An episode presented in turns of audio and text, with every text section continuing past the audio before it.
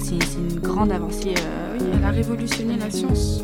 Mais il y a d'autres choses avant, après. Est-ce que je serais prête à me battre pour cette personne? Mais une fille, quand elle a chaud, c'est son problème. En fait, la réalité, c'est pas du tout ça. On a l'impression de pas mériter ce qu'on a, de pas mériter là où on en est alors qu'on a travaillé pour. Je suis fière d'être une bédarde.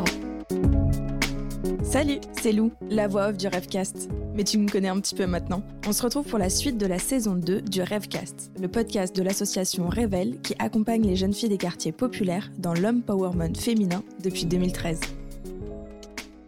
La pop culture, c'est ce qui nous passionne, ce qui nous fait rire, ce qui nous fait rêver. Mais qu'est-ce que la pop culture au juste? C'est tout ce qui est culturel et populaire auprès du grand public. Ça peut inclure les films, les séries, les jeux vidéo, la musique, les bandes dessinées, etc.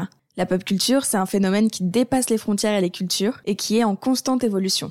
Aujourd'hui, Émilie, Chanel et Ciré vont parler de la représentation de toutes les personnes et de tous les corps dans la pop culture. Alors installe-toi confortablement et laisse-toi transporter par l'univers de la pop culture. C'est parti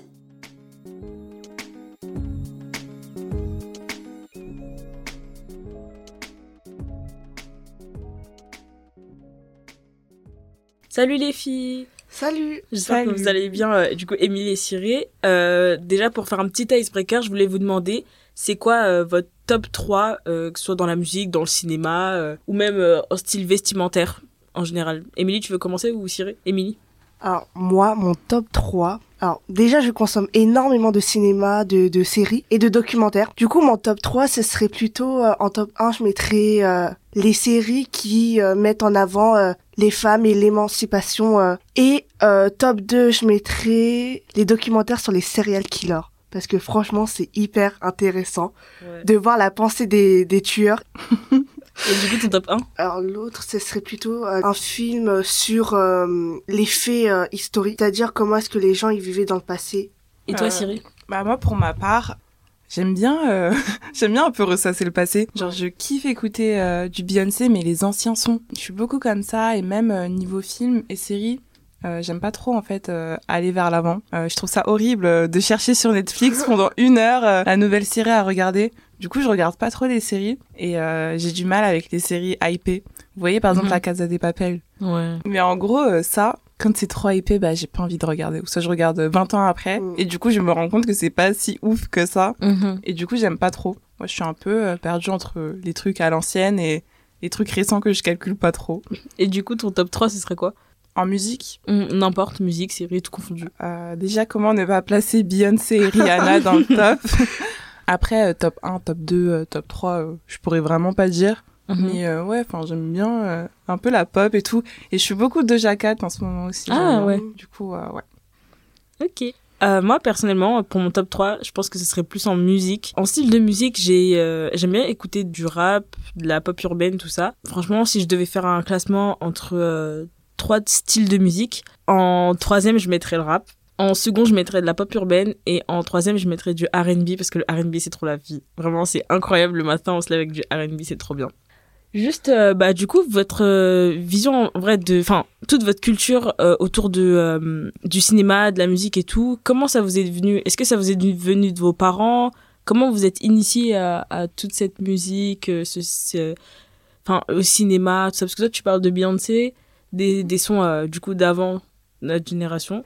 Bah moi pour ma part, du coup, moi j'ai 18 ans et je suis la plus petite de mes sœurs. Enfin c'est elles un peu qui m'ont fait écouter les sons qu'elles écoutaient plus jeunes. C'est vraiment comme ça qu'en fait euh, que ma culture musicale est un peu assez créée. Et au niveau de tout ce qui est cinéma et euh, séries, euh, je suis un peu une vieille.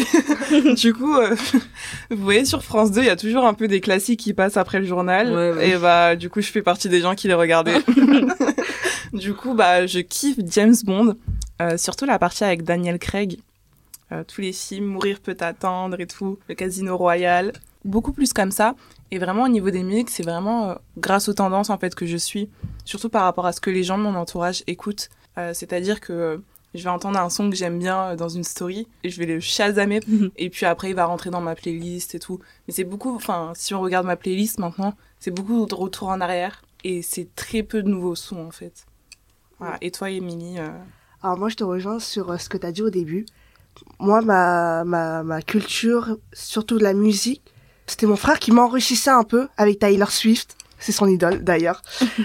et euh, aussi euh, à travers l'école, parce que moi j'ai euh, beaucoup traîné dans les centres de loisirs et euh, il y avait euh, les animateurs mettaient souvent des, euh, des musiques et c'est grâce à ça que j'ai quelques cultures en musique si je peux dire. Et toi Chanel? Alors moi, je dirais que mon initiation à la culture musicale, euh, séries, théâtre, tout ça, elle est due à, mes parents déjà. Euh, mes parents qui, surtout ma mère, déjà ma mère elle écoute beaucoup de Beyoncé, alors surtout les, les que ce soit les sons actuels ou les sons d'avant, euh, elle écoute beaucoup de Beyoncé, donc déjà il y a ça. Ensuite, euh, mon père, c'est un gros fan de séries, mais je crois que toutes les séries Netflix, il les a regardées. Enfin, même pour vous dire une anecdote, une fois j'ai une punition, et la punition c'était regarder Écrire pour exister. Une masterclass, ce film, je l'ai re-regardé juste après. Et euh, je pense que ça vient de là, de mes parents qui écoutent beaucoup de musique. Bah, D'ailleurs, c'est même intéressant parce qu'on retrouve euh, le même style de musique. Enfin, mes parents n'écoutent pas de musique classique ou n'écoutent pas de musique euh, dite élitiste, mais euh, beaucoup de musique qu'on écoute. euh, Notre génération Enfin, c'est ça en fait, mais c'est pas de la musique.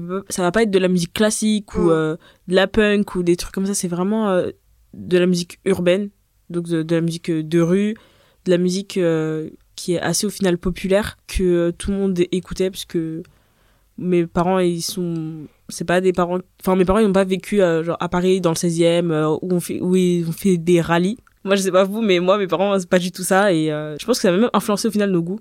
Je sais pas ce que vous en pensez les filles mais ça a même influencé nos goûts musicaux nos goûts en termes de séries de cinéma Euh, ouais, totalement. Enfin, je pense que ça influence. Euh, après moi, est-ce que ça m'a influencé? Pas du tout. Mes parents n'écoutent absolument pas de musique ni de séries. Euh, c'est beaucoup des musiques de mon pays. Et du coup, bon bah, je m'y retrouve dedans, mais enfin, c'est pas de la, de la pop française, quoi. Après, moi, je pense que ça a nuancé. Par exemple, tout bête, hein, mais vous voyez, avec les pubs, et Ouais. bah, deux fois, il y a des petits sons classiques qui passent. Et vous voyez, une pub de mayonnaise qui, qui passe euh, le boléro de Maurice Ravel. Enfin, ça faisait un moment que je le connaissais et c'est toujours un kiff d'entendre cette pub. En fait, c'est assez marrant parce que, euh, bah, en fait, notre culture, elle vient un peu de partout. On a beaucoup de tendance à parler de nos frères et sœurs. Mais euh, comme t'as dit, Émilie, euh, ça vient de l'école aussi. euh, ça vient du centre de loisirs. Donc, je trouve ça un peu assez beau et en plus on habite un peu en bah, on habite en région parisienne du coup on a accès à un peu tout on n'est pas que que centré sur nous-mêmes les banlieues entre guillemets enfin on a vraiment accès à tout et c'est intéressant en fait de voir que grâce à ça enfin la culture entre guillemets elle se véhicule en fait entre tous les groupes et tout et elle reste plus maintenant axée à un groupe même avec les réseaux sociaux je pense que ça aide vous en pensez quoi vous? Moi, je trouve que tu as totalement raison. C'est vrai que euh, la pop culture, notamment la culture en général, elle fait partie euh, intégrante, si je peux dire, dans, de notre environnement. C'est-à-dire que même inconsciemment, on a accès à la, à la culture. Et euh, tu as parlé des réseaux sociaux. Et euh, c'est vrai que moi, j'ai remarqué que les réseaux sociaux, elles influencent sur, euh, souvent sur notre mode de vie, notamment euh, sur la mode.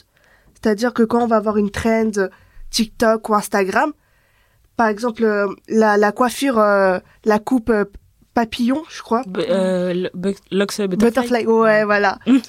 Où euh, c'est c'est devenu tendance sur TikTok et à un moment donné, euh, on voyait dans dans la cour de récré ou dans la rue, on voyait beaucoup de personnes ayant la même coupe. Comme quoi, la la pop culture et surtout la mode, elle est, euh, on la voit partout. C'est bien que tu parles de la mode justement, Émilie, parce que moi je trouve que en fonction des sons, si on regarde bien les sons, le cinéma, les séries d'avant, enfin avant de notre génération, du coup je dirais la génération de nos parents, on peut voir des représentations de la femme juste, ou même du style vestimentaire, de la mode, qui a beaucoup évolué. Par exemple, avant, je sais que dans certains clips, euh, des clips avec Eminem dedans, ou qui étaient avec des filles, ou même euh, je crois que Snoop Dogg ou Tupac, quand il y avait des filles dans leurs clips, bah, en fait c'était des filles qui étaient en général toutes fines, qui avaient les cheveux lissés, qui étaient en général blanches de peau. Alors que maintenant, les femmes qui sont représentées, c'est des femmes qui ont des formes, qui sont noires ou blanches. Enfin, on a plus de mixité dans la dans la couleur, euh, qui assument leurs cheveux pour la plupart. On a aussi pour euh, la mode, je sais que bah, avant les baskets, les baggy, les jogging, c'était considéré comme moche ou comme vêtements de quartier, vêtements euh, qui n'étaient pas euh, pour euh, les personnes qui étaient riches. Alors qu'à l'heure actuelle, enfin, des grandes marques de luxe comme Chanel, Louis Vuitton ou autres, elles créent des paires de baskets, elles créent des joggings, elles créent énormément d'accessoires qui étaient dites populaires à l'époque et qui maintenant est rendu accessible à tous.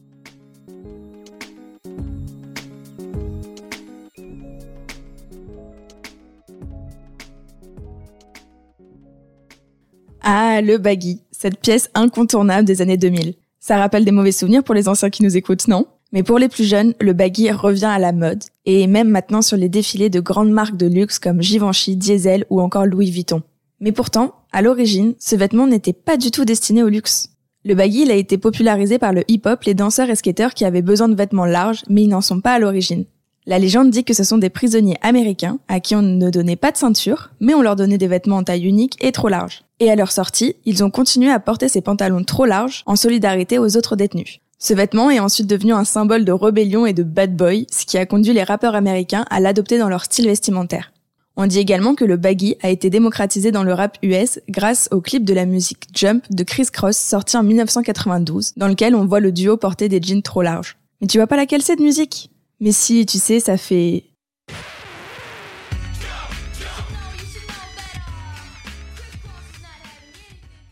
Bon, sur cette petite note historique, je te laisse en bonne compagnie et je reviens plus tard.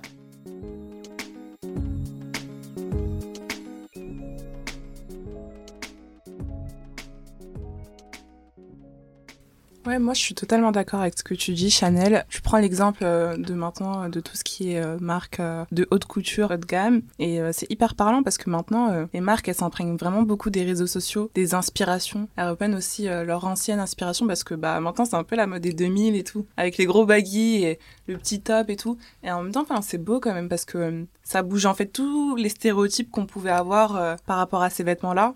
Euh, maintenant, tu vois que c'est des gens très aisés, par exemple, euh, qui les portent, et plus forcément euh, des gens de plutôt de quartier populaire, comme on pourrait dire, ou avec une, inspiration beaucoup plus américaine. Et en fait, c'est vraiment ça le pouvoir des réseaux sociaux dans la pop culture, c'est que ça permet vraiment un brassage en fait des styles et des visions.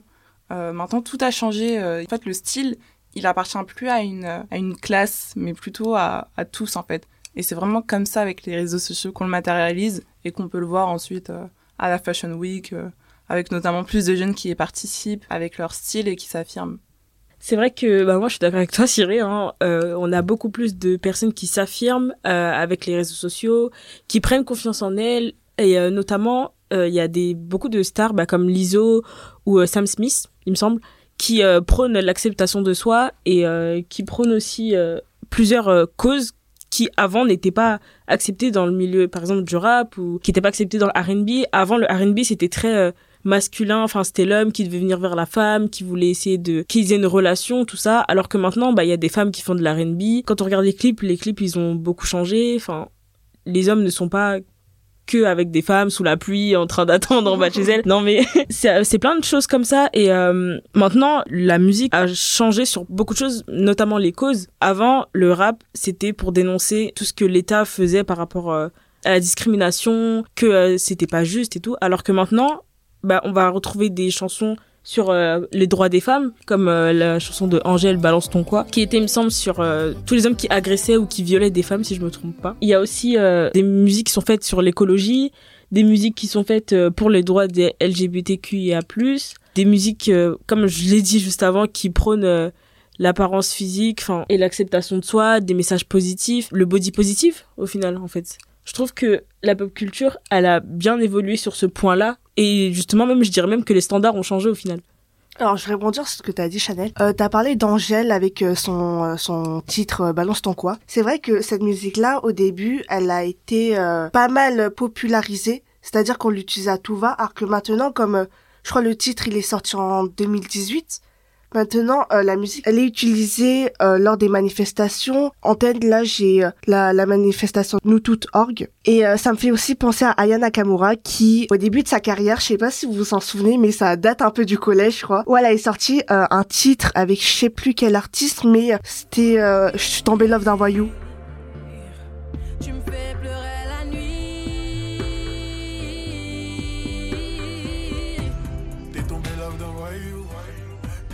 Et en fait, c'est ce titre-là qui l'a fait euh, propulser euh, vers euh, la célébrité un peu.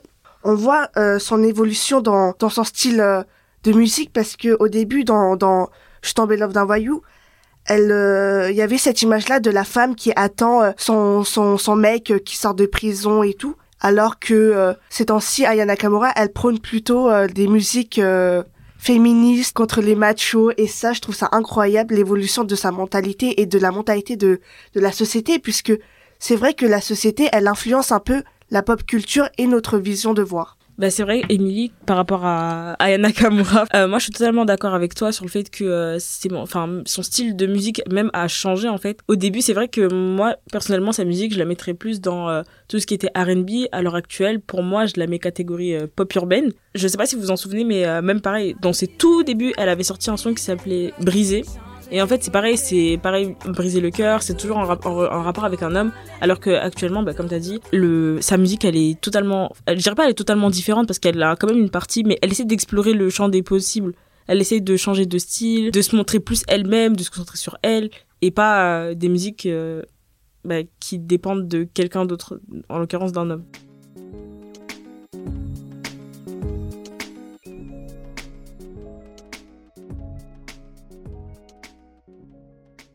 Aya Nakamura, c'est une chanteuse française, mais également l'égérie de plein de marques de luxe. Elle a même été élue homme de l'année 2023 par le magazine GQ. Homme de l'année, ça choque personne. Bref, passons. C'est également la première femme noire francophone à poser en couverture de Vogue France en 2021. Elle casse tous les codes de l'industrie musicale et est connue internationalement. Mais on reparlera d'elle plus tard, tu verras.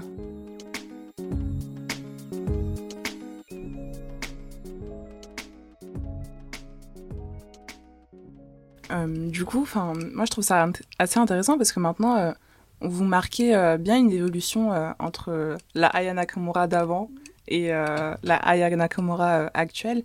Et en fait, moi j'ai plus l'impression que c'est notre rapport à la musique qui a changé. C'est plus en fait, bah, on veut écouter de la musique pour s'ambiancer ou juste pour passer le temps et non pas écouter de la musique pour, pour forcément réfléchir aux paroles, tu vois. Et en fait, c'est grave la représentation un peu de notre société euh, on consomme pour consommer et pas forcément on consomme euh, on consomme pas forcément pour euh, réfléchir. Et en fait bah, je trouve ça tout aussi cool en fait. Enfin et c'est pour ça que je comprends pas trop aussi les trucs du genre ouais la musique c'était mieux avant où il n'y a pas de message dans vos musiques. Bah peut-être parce qu'on en a pas besoin. Enfin peut-être que en fait on veut juste s'échapper et c'est assez cool aussi avec la musique. Depuis tout à l'heure vous vous employez le terme de pop urbaine.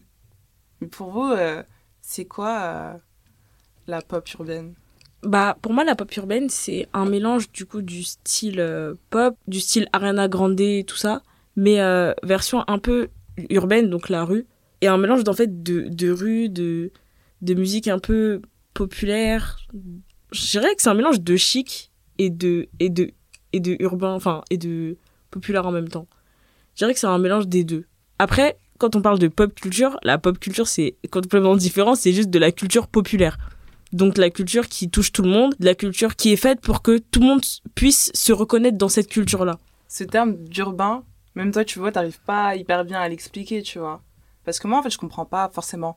Qu'est-ce qui va peut-être différencier euh, un son de Ayana Kamura hyper euh, pop? Parce que pour le coup, Ayana Kamura fait de la pop.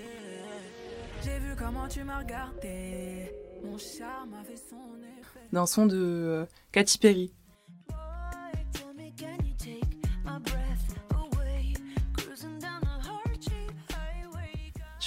Les sonorités, elles vont peut-être pas être les mêmes, mais c'est toujours l'effet, enfin, c'est toujours la pop, en fait. Ces deux sons-là, un son de Katy Perry ou un son de, de Ayana Kamura, c'est des sons, clairement, qu'on peut entendre en boîte, tu vois. Et en fait, c'est ce synonyme d'urbain qui me dérange un peu. Vous voyez, par exemple, aux États-Unis, il n'y a pas de style urbain.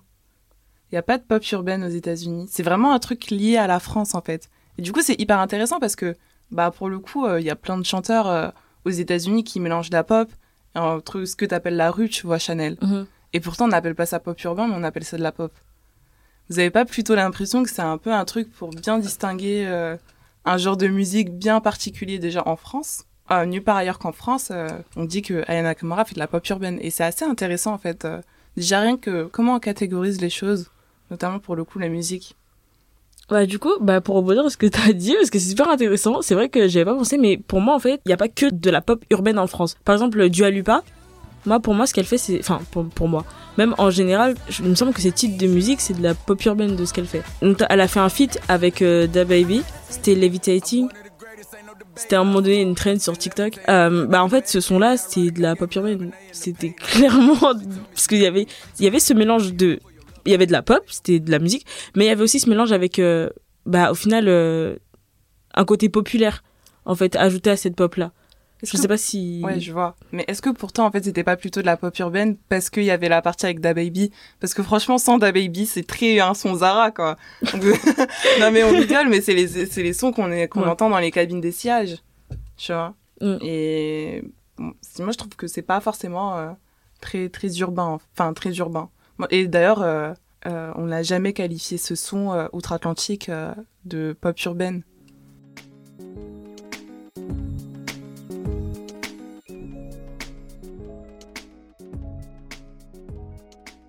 Selon un média rap, la pop urbaine est un sous-genre de la musique pop qui est influencé par la musique urbaine, principalement le rap, le R&B et l'afrobeat. La pop urbaine est souvent considérée comme un mélange de styles de musique populaire et de musique liée à la culture urbaine qui attire un public large et diversifié. La pop urbaine, elle est caractérisée par des mélodies accrocheuses, des rythmes entraînants et des textes simples mais efficaces. Mais bon, au final, personne n'arrive vraiment à définir ce terme.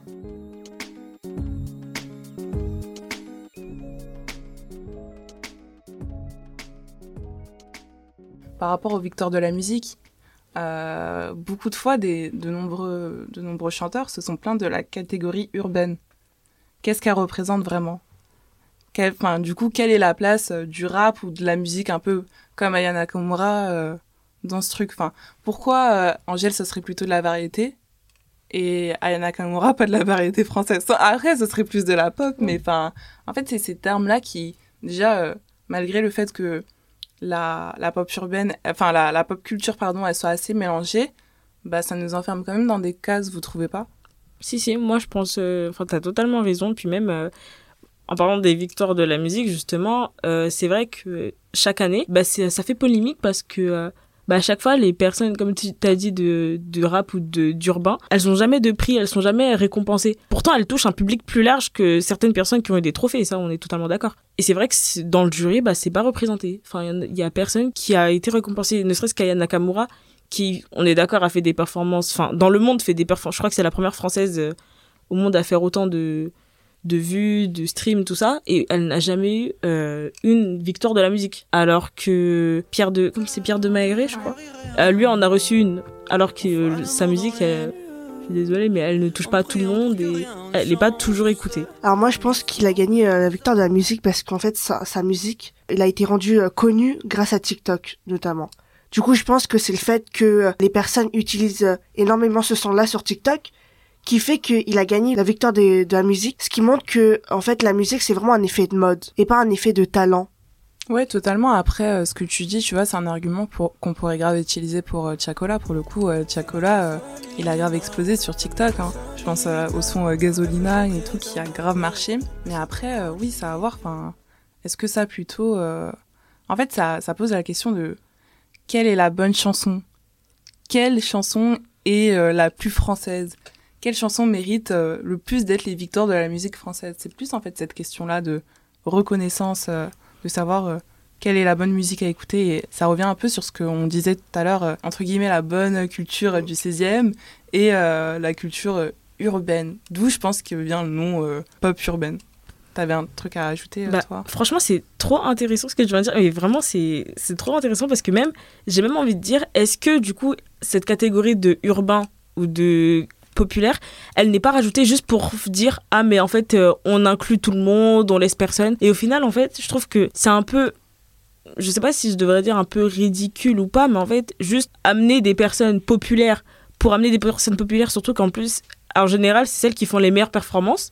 Je sais pas si vous êtes d'accord avec moi, mais en général, Tiakola, Ayana Kamura, toutes ces personnes-là, bah, elles font des meilleures performances. En général, elles font les meilleures performances en fait du concours. Mais au final, euh, elles sont pas, bah, elles sont, elles ont, elles sont pas récompensées, euh, elles sont jamais récompensées. Et puis même, enfin, Ayana Kamura, elle parle beaucoup de d'elle en France, de sa de la vision des Français par rapport à elle. Par exemple, quand elle, on va la voir apparaître sur des plateaux télé, bah, c'est vrai que elle va être super mal maquillée. Enfin, je sais pas si vous avez vu un jour une photo, elle était, elle était, elle, elle était luisante, son maquillage était trop mal fait et tout. Et alors que quand elle va, par exemple, aux États-Unis ou en Espagne, elle est, elle est super bien accueillie, euh, elle est bien maquillée, euh, les gens ont du respect pour elle, alors que ici ça la traite d'homme. Enfin, c'est vraiment n'importe quoi.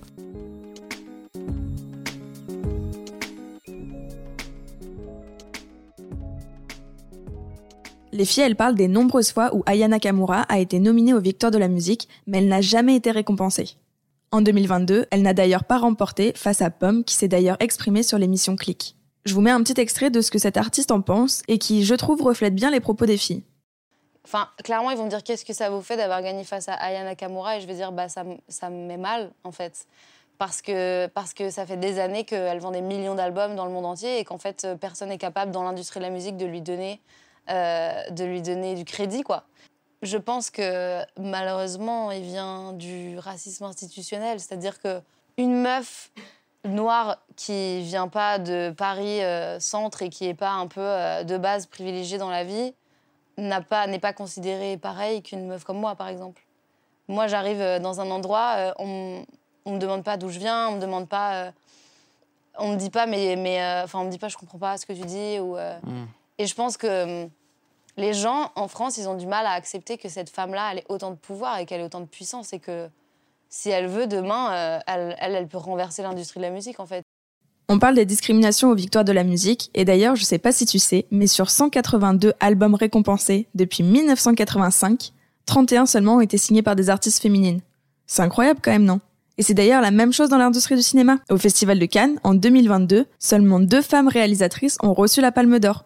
Et ça faisait quand même 75 ans que ce festival existait. Et c'est pareil pour les Oscars. Je sais que je donne beaucoup de chiffres, mais ça me semble important d'en parler.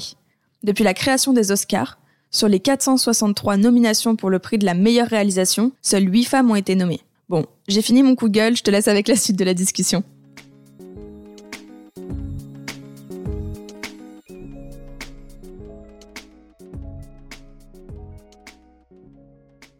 Ouais, totalement. Et puis euh, l'exemple euh, d'Ayana Kamura, je trouve qu'il est hyper pas anodin. Enfin, euh, la pop culture, ça, pose nécessairement la question de bah, la représentation des femmes, euh, des standards de beauté. En fait, la pop culture, elle s'élargit. Et c'est hyper intéressant, on voit des nouveaux profils, des gens qu'on n'aurait jamais pu penser voir il y a quelques années. Les gens sont toujours aussi réticents à ça. Par exemple, à Ayana Kamura ou même à Lizzo. Vous voyez, ah, j'ai vu par exemple sur Twitter, ouais, non mais Lizzo, elle, fait la promotion de l'obésité. Enfin, c'est ridicule. ouais, ouais, comment tu peux dire ça? Et puis en vrai, euh, bah, elle représente des gens qui existent en fait. Mm. Et ouais, je trouve que maintenant, euh, cette, pop, cette pop culture, elle est beaucoup plus euh, représentative, même si elle en, à quel, en quelque sorte à, à, désirer, tu vois. Ouais. Je rebondis ce que tu as dit, Cyril. Par rapport à Liso, Liso, sa musique, on la critique souvent sur son poids, mais en fait, on la critique pas vraiment sur sa musique, je trouve.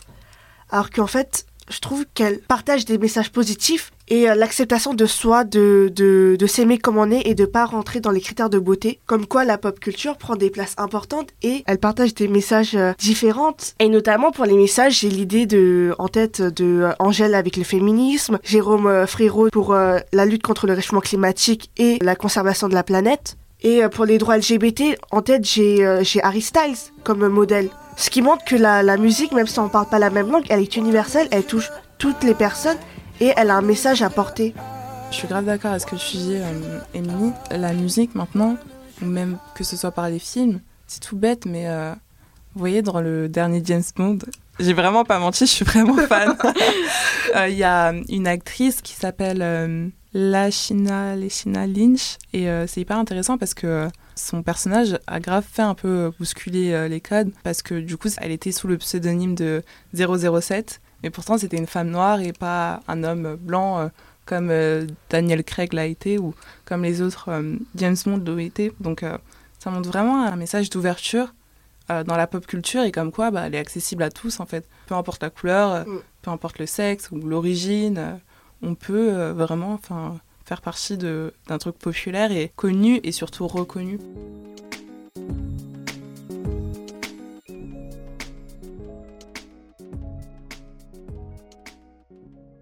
Je fais juste un petit aparté parce que je suis pas tout à fait d'accord avec les filles sur ce point-là. Concernant Mourir peut attendre, le James Bond sorti en 2021, ils ont effectivement mis dans le casting Lashana Lynch, une femme noire, et donc on pourrait se dire génial, ce film respecte un peu la parité. Mais pas du tout. Mourir peut attendre n'a pas passé le test de Bechdel. Ah, tu connais pas ce test, hein? C'est un test créé par Alison Bechdel, une dessinatrice, afin d'avoir un indicateur du sexisme des films qui ne mettrait en avant qu'un petit nombre de personnages féminins dont le rôle est simplement de valoriser les personnages masculins ou de les limiter à leur histoire d'amour. Le test est super simple, il faut avoir au moins deux femmes à l'écran qui parlent ensemble d'un sujet qui n'a aucun rapport avec un homme. Et bah figure-toi que beaucoup de films ne passent pas ce test, dont Mourir peut attendre.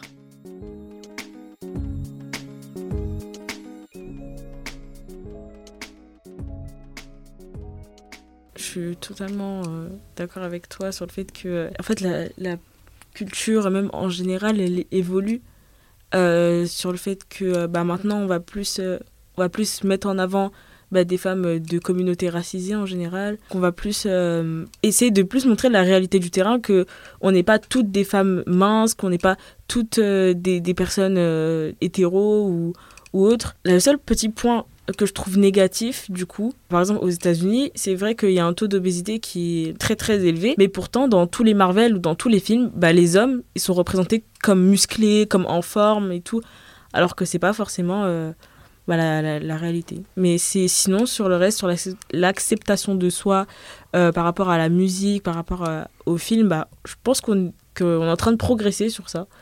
Que peut-être que d'ici 10-15 ans, on avancera. Alors, ce que vous venez de dire, ça me fait rappeler euh, La Petite Sirène, le, remake de Disney, où euh, la Ariel, c'est une femme noire. Et euh, sur les réseaux sociaux, ça a suscité énormément de polémiques sur le fait qu'il y avait deux camps qui se partageaient. Le fait que c'est bien parce que ça parlait de l'inclusivité, mais un autre camp qui disait que maintenant, tout le monde peut devenir des personnages blancs.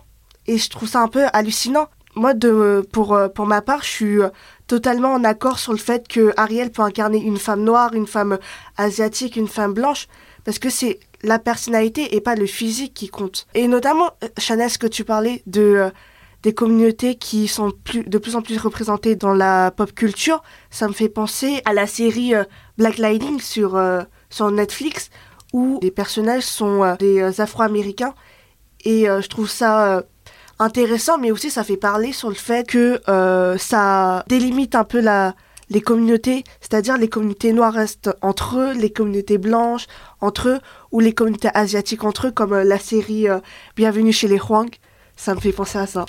Pour revenir sur ce que tu as dit, Émilie, par rapport à la petite sirène, il y a un truc tout simple en fait, c'est que bah, la petite sirène, c'est une sirène. Je suis désolée, mais moi je sais pas. Hein. Je sais pas si les sirènes ça existe ou. Mais enfin, ouais, voilà, c'est de la fiction, donc je comprends pas pourquoi ce serait une couleur euh, spécialement qui devrait le faire. Et euh, ça me fait penser à la chronique d'une journaliste sur LCI, euh, Enfontemite, je sais pas si vous allez le retrouver, où en fait elle parlait de l'importance euh, de la représentation et à quel point, bah, quand elle, elle était jeune, bah, peut-être qu'avoir une petite sirène noire aurait pu un peu accorder de la valeur à sa couleur de peau parce que bon, bah, c'est une femme noire elle parle notamment d'un exemple hyper parlant. Elle jouait avec ses amis, du coup elle jouait à la princesse euh, et euh, elle dit bon bah je veux bien être la princesse. Et là une de ses amies lui dit bah comment tu peux être la princesse t'es noire? Et vous voyez il y a plein de petits trucs comme ça qui jouent. Et même euh, par rapport à cette question là de des acteurs noirs qui jouent des personnages blancs etc. on peut aussi par exemple revenir aux nombreux films Astérix en France.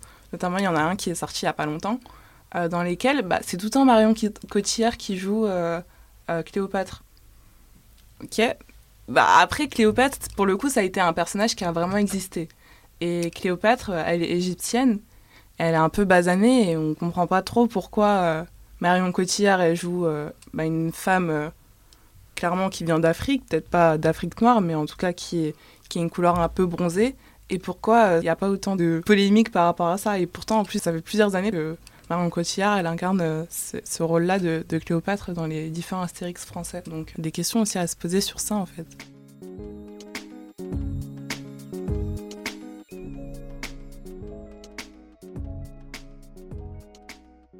Alors les filles ont raison, la pop culture évolue vers plus d'inclusivité. Je voulais donc parler de Netflix. On peut aimer ou ne pas aimer leur politique d'inclusivité, parce que des fois on dirait un petit peu qu'ils ont une grille à cocher, et tant pis si les personnages sont caricaturés. Mais en tout cas, ils ont publié un rapport en 2023 sur leur progrès en matière de diversité dans leur production. Ils nous donnent d'ailleurs des chiffres en disant que 55% des films et séries Netflix produits entre 2018 et 2021, le rôle principal ou l'un des rôles principaux a été confié à une actrice, et que les femmes de couleur sont plus nombreuses à la réalisation de séries, puisqu'en 2021, 12% des films et séries sont réalisés par des femmes de couleur. Il note aussi qu'en 2021, les femmes de couleur avaient des rôles principaux dans plus de 54% des séries. Bon, après, on n'est pas dupe non plus, on sait qu'on a encore de la marge et que toutes ces industries ont encore beaucoup à apprendre.